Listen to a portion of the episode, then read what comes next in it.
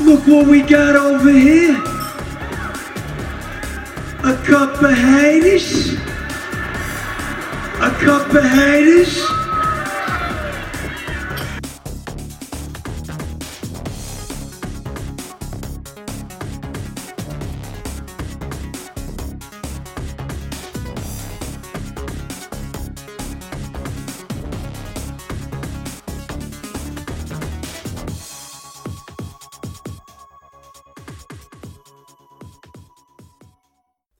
Und herzlich willkommen zur ersten regulären Ausgabe von Kappa Haters, dem neuen Wrestling Podcast.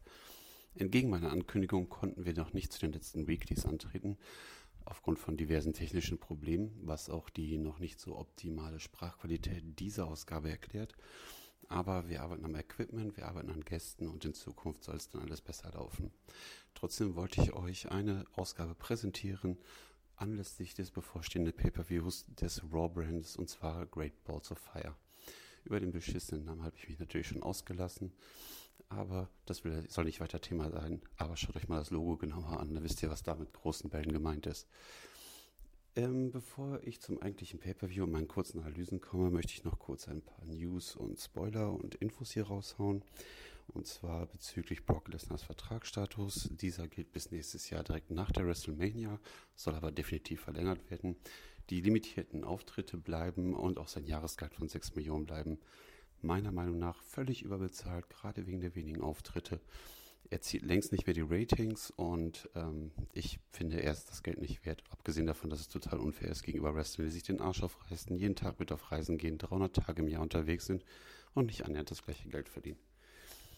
Zudem ist für das nächste Jahr wahrscheinlich zum ersten Mal eine Frauen-Royal Rumble geplant. Die Frauenrevolution soll weitergehen nach dem ersten Hell in a Cell und dem Mae Young Turnier, welches jetzt stattfinden wird. Die Frauen sollen mehr in den Fokus gerückt werden und auch ein erstes Royal Rumble Match bekommen, ebenfalls nächstes Jahr schon bei Event in Philadelphia. Vom Frauenwrestling Wrestling kann man halten, was man will. Die Qualität ist definitiv gestiegen. Insofern ist es nicht schlecht, was da gemacht wird. Es gab einen doch recht überraschenden Titelwechsel bei einer Hausshow und zwar hat AJ Styles sich den US-Titel von Kevin Owens geschnappt. Eine überraschende Entwicklung, weil schon lange kein Titel mehr bei Hausshows gewechselt hat. Gerade so ein wichtiger Titel wie der US-Titel ist doch überraschend. Vermutlich es steckt entweder eine Verletzung dahinter oder aber Owens hat in den Kulissen Scheiße gebaut, anders ist es kaum zu erklären. Es sei denn, es soll eine Storyline-Erklärung folgen, dann müssen wir auf die nächste Smackdown-Ausgabe abwarten. Austin Aries ist mindestens genauso überraschend wie der Titelwechsel vorher entlassen worden. Grund ist wohl, dass er selber um seine Entlassung bat, da er nicht mehr zufrieden sei. Er fühlte sich falsch eingesetzt, ähm, nicht ähm, seinen Möglichkeiten entsprechend. Er hatte gehofft, dass er aus der NXT den Main Roster geholt wird, war enttäuscht, dass er in Anführungsstrichen nur bei 2.05 landet. Die Cruiserweight Division ist meiner, seiner Meinung nach nicht das Richtige für ihn und so bat er um Auflösung. Da er als schwieriger Charakter auch hinter den Kulissen gilt, war man bei der WWE nicht gerade undankbar und hat seinen Wunsch beherzigt. Aufgrund einer Nicht-Antrittsklausel wird er aber wohl die nächsten 90 Tage nur Indie-Auftritte annehmen können, bevor er dann wahrscheinlich in Jeff Jarrett's toller neuer Organisation landet. Gut, da so viel zu den aktuellen Spoilern. Anzumerken wäre noch, dass Randy Orton eine Mini-Auszeit aufgrund von Filmdreharbeiten macht, aber das soll uns nicht weiter interessieren. Der ist nämlich noch vor dem Pay-Per-View Battleground wieder da, um das Match gegen den amtierenden Champion Jinder Mahal zu promoten. Da geht es ja im Punjabi Prison Match. Kommen wir aber nun zum eigentlichen Thema Great Balls of Fire. Heute Nacht findet er statt, wie immer live zu sehen auf dem WWE Network. Und da gibt es verschiedene Geschichten und Fäden, die dort angegangen wurden und heute Abend ihr vorläufiges oder endgültiges Ende finden sollten. Und ich gehe einfach mal die Setcard durch und gebe meine kurze Einschätzung ab zu den entsprechenden Matches und was ich meine, wer es gewinnen wird und wer es gewinnen sollte. Beginnen wir mit Enzo Amore gegen Big Cass. Schon beim ersten hinter den Kulissen niedergeschlagenen Enzo Amore wusste ich eigentlich, es ist bestimmt Big Cass, jetzt soll das Tag Team gesplittet werden. Das Problem ist hier wieder mal, dass Vince McMahon nur große, starke Männer bevorzugt, dass es immer noch so ist, dass er in den 80ern stehen geblieben ist. Er meint, die müssten so sein, dann noch mit den langen Haaren. Und dementsprechend wird Enzo Amore bei dieser Feder über die Klippe springen. Er ist mit Sicherheit der bessere Performer, er hat mehr Charisma und Big Cass ist doch recht limitiert in seinen ganzen Können. Aber gut, Die Fehde wurde nur dazu gemacht, um die beiden zu splitten. Die Erklärung ist die gleiche, wie es schon tausendmal gab. Ich glaube, dass Shawn Michaels Diesel, Shawn Michaels Sid Vicious und, und, und. Das gab es schon immer. Du hältst mich auf, ich bin der eigentliche Star, bla, bla, und jetzt finde ich dich doof. Die beiden werden ein nur mäßiges Match abliefern, gemessen an den limitierten Fähigkeiten eines Big Cass. Dieser wird aber das ganze Match meiner Meinung nach gewinnen. Es wäre schöner, wenn Enzo Amore das gewinnt, aber ich befürchte, das ist Wunschdenken meinerseits. Enzo hat was drauf, wird aber letzten Endes wohl in der Midcard verschwinden oder in Zukunft bei den Cruiserweights eingesetzt. Dort fehlen nämlich charismatische Typen. Für diese Sendung ist das ein Gewinn, für Raw eher ein Verlust. Also mein Wunsch Enzo Amore, mein Tipp allerdings Big Cass. In einem eher mäßigen Match, wie ich erwarte. Das wird auch nicht so lang gehen. Big Cass hat nicht die Kondition. Bin ich eigentlich der Einzige, der meint, dass er mehr Titten hat als manche Diven? Okay, aber das nur am Rande wie gesagt, erwarte ich nicht viel von Haken dran. Kommen wir zum wahrscheinlichen Showstealer. Cesaro und Sheamus, die Titelverteidiger, gegen die Hardy Boys in einem halbstündigen Ironman Tag Team Match. Ein Match dieser Art gab es meiner Meinung nach so noch nicht, immer nur im Einzelbereich. Und das wird ziemlich sicher ein Feuerwerk werden. Natürlich können die Teams nicht über eine halbe Stunde lang das Tempo oben halten, aber es wird ein paar spektakuläre Spots von Jeff geben. Eventuell hat es schon eine Einigung gegeben und das Broken Gimmick wird jetzt tatsächlich eingesetzt. Matt Hardy deutete so etwas über Twitter an. Das wäre dann zumindest noch Fanservice. Trotzdem glaube ich ganz fest an eine Titelverteidigung von Cesaro und Sheamus, da ich nicht glaube, dass so schnell der Titel schon zurückwechselt und die Hardy Boys den nicht wirklich brauchen, erst recht nicht, wenn das Broken Gimmick kommt. Da können die genug Geschichten erzählen und die WWE kann jede Menge füllen in den Sendungen mit den beiden in den Hauptrollen. Die brauchen den Titel momentan weniger als die anderen beiden. Und dementsprechend glaube und hoffe ich auf einen Sieg von Cesaro und Sheamus. Erwarte mir ein sehr gutes Match und ich hoffe, das wird als Opener genutzt, um dementsprechend die Stimmung anzuheizen. The Miz gegen Dean Ambrose. Eine Fehde, die meiner Meinung nach schon viel zu lange geht. Die fing schon an im SmackDown-Brand, dann gab es den neuen Brandwechsel und ähm, beide sind zu Raw gedraftet worden und da ging es einfach weiter. Da waren die in der WWE ideenlos. Es gibt genug potenzielle andere Herausforderer auf den EC-Titel. Aber sei es wie es sei, das Match findet nun statt. Und durch die beiden Helfer von The Miz, ähm, in, namentlich Bo Dallas und äh, Curtis Axel, wird das wahrscheinlich wieder so ein DQ-Geschichte werden oder Auszählen oder irgendwas in dieser Art oder Maurice, wie wir schon tausendmal hatten. Leider wird The Miz nicht seinen Fähigkeiten entsprechend eingesetzt, wird immer auf die Hilfe von anderen angewiesen sein müssen und dementsprechend wird so enden wie immer. Die beiden werden ein solides Match abliefern. Dean Ambrose wird seine üblichen sechs Moves machen. Viel mehr hat er leider nicht. Er könnte mehr, zeigt es in der WWE aber nicht. Er ist ein charismatischer, ein lustiger Typ, den ich auch immer wieder gerne sehe, erst recht, wenn er seine Psychomomente hat. Aber leider ist er im Ring sehr limitiert inzwischen. The Miz hat was drauf, wird sein Repertoire abziehen und ich erwarte ein kontroverses Ende. Der Titel bleibt dementsprechend bei The Miz. Seth Rollins gegen Bray Wyatt.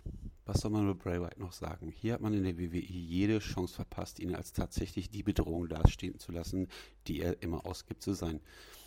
Er könnte der Gott sein, er hätte schon längst die Macht des Undertakers haben können. So viele Möglichkeiten wurden verschenkt. Jetzt hat man ihn seiner Familie beraubt. Er steht immer noch mystisch in der Gegend rum, bezeichnet sich als den Seher, als den Macher. Und was passiert? Es passiert einfach nichts. Er ist ein mehr oder weniger ernstzunehmender Gegner, ja, und er ist auch gemessen an seiner Masse extrem gut im Ring. Er hat Charisma, er hat das Mickwork, aber die WWE schafft es einfach nicht, ihn wirklich bedrohlich wirken zu lassen. Seth Rollins reagiert dementsprechend. Ich sehe Seth Rollins wahnsinnig gerne im Ring. Die beiden werden ein richtig gutes Match abliefern. Es wird spannend sein bis zum Schluss. Ich befürchte, dass Seth Rollins das gewinnen wird. Als Fan würde ich auch sagen, juhu, ich freue mich. Aber letzten Endes müsste Bray Wyatt diesen Sieg davontragen, denn nur ihm nützt es wirklich was. Seth ist ohne Ende over bei den Fans, ist einer der beliebtesten derzeit und könnte eine vorläufige Niederlage, um Bray zu stärken, locker wegstecken. Aber so wird es vermutlich nicht kommen. Ich wünsche mir einen Sieg für Bray Wyatt, einfach nur, um ihn wieder ein bisschen zu stärken, um ihn mal eine große Fehde gewinnen zu lassen. Aber ich tippe ganz stark auf Seth Rollins und äh, nach einem guten Match. Alexa Bliss gegen Sascha Banks. Hm, schwierig. Sascha Banks ist over, ja, aber letzten Endes mag ich sie nicht. Alexa Bliss ist ein guter Heel-Champion, wird ihren Titel verteidigen, weil man es ihr nicht zutraut, weil alle darauf wetten würden, dass Sascha Banks es macht. Ob Alexa dafür Hilfe bekommt, das weiß ich noch nicht so genau, weil sie ja doch sich eigentlich mit allen verscherzt. Aber ich tippe auf ein solides bis gutes Match zwischen den beiden, hauptsächlich getragen von Sascha Banks. Alexa Bliss wird aber verteidigen und erst beim SummerSlam wird der Titel wechseln, dann wahrscheinlich in einer Triple Threat Situation zusammen mit ähm, Nia Jax. Da lege ich mich jetzt fest, genau. Also so wird es kommen. Alexa Bliss wird verteidigen. SummerSlam gibt es dann Triple Threat. Gutes Match. Ja, kann was werden. Roman Reigns gegen Braun Strowman. Ambulance Match. Hm. Eigentlich wird Braun Strowman die ganze Zeit so ultimativ stark dargestellt, dass eine Niederlage gegen Roman Reigns Selbstmord wäre. Braun Strowmans Push wäre sofort beendet. Die Fans hassen Roman Reigns ohnehin. Dieser wäre wieder der ultimative Superman, direkt wieder im Titelrennen und alles das, was würde passieren, was Vince zwar gefällt und sein Merchandise-Verkäufen, den Fans aber die Galle hochkommen lassen würde. Dementsprechend, es wird ein hartes Match, es wird gemessen an den Power-Aktionen, die die beiden so drauf haben, brutal geführt. Es werden keine richtigen Highlights geben. Es lebt nur von der Spannung, wer schmeißt wen rein. Die ganzen Vorzeichen deuten eigentlich auf Braun Strowman und genau deswegen befürchte ich, gibt es einen Sieg von Roman Reigns, damit er dann beim SummerSlam gegen den amtierenden Champion antreten kann. Wie gesagt, meiner Meinung nach wäre das das Falscheste, was geht. Braun Strowman braucht diesen Sieg, um seinen Push fortzusetzen und dann als ernstzunehmender Champion-Kandidat wahrgenommen zu werden. Aber ich glaube, das sieht Vince leider anders. Roman Reigns ist halt sein Liebling. Ich weiß nicht, was für ein Verhältnis die beiden haben, dass das weiter durchgezogen wird. Ähm, ich finde ja, dass Roman Reigns längst eine Heel-Turn bräuchte, um oder eine Shield-Reunion, um irgendwann mal von den Fans wieder ernst genommen zu werden. Aber das ist leider nicht zu erwarten. Mein Tipp, Sieg von Roman Reigns. Mein Wunsch wäre ganz klar Braun Strowman. Kommen wir zum Main Event, das Universal Championship Match Brock Lesnar gegen Samoa Joe. Hier wird Samoa Joe sehr, sehr stark dargestellt. Brock Lesnar war zwar cool beim letzten Interview, aber letzten Endes hat er sich da auch nicht auf den Kampf eingelassen.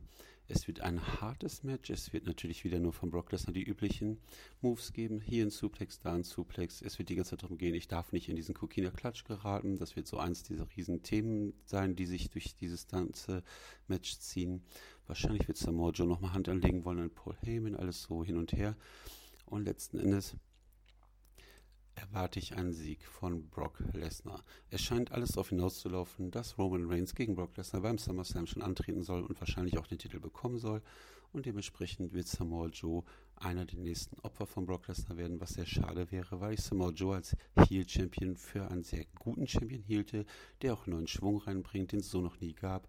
Ein Lesnar als Teilzeit Wrestler als Teilzeit-Champion ist einfach langweilig für die Fans. Die können nichts erwarten. Wann kommt er das nächste Mal? Und Fäden werden hauptsächlich über Heyman geführt. Ein Samoa Joe, der jeden Tag da ist und der Angst vor niemandem hat, würde mir da wesentlich besser gefallen. Aber auch das ist wieder nur Wunschdenken meinerseits. Wird vermutlich nicht passieren. Dementsprechend mein Wunsch, Samoa Joe, mein Tipp, Brock Lesnar, erfolgreiche Verteidigung, um dann beim SummerSlam gegen Roman Reigns anzutreten ich bin gespannt, was von meinen ganzen Erwartungen eintrifft. Ich hoffe, dass ich mich zwei, dreimal irre und die WWE einfach neue Möglichkeiten einschlägt. Aber es ist nun mal ein Riesenproblem in der WWE momentan, dass Kreativität komplett fehlt. Die verlassen sich nur auf das, was schon immer funktioniert hat, obwohl die Ratings ganz klar zeigen, es funktioniert nicht. Auch die Ticketverkäufe gehen zurück. Hier muss deutlich was geändert werden. Und ich hoffe, dass es in Zukunft angegangen wird. Ich erwarte mir einen durchschnittlich bis guten Raw Pay-Per-View hoffe auf neue Entwicklungen und es wäre vielleicht auch mal eine Zeit, mal wieder jemand aus NXT rauszuziehen, der vielleicht in einem einen oder anderen Match mitwirkt. Aber eigentlich ist dieser Pay-Per-View zu unwichtig, als dass das passieren wird. Insofern wahrscheinlich keine großen Spannungen, aber gute Unterhaltung, speziell durch das halbstündige Ironman-Match.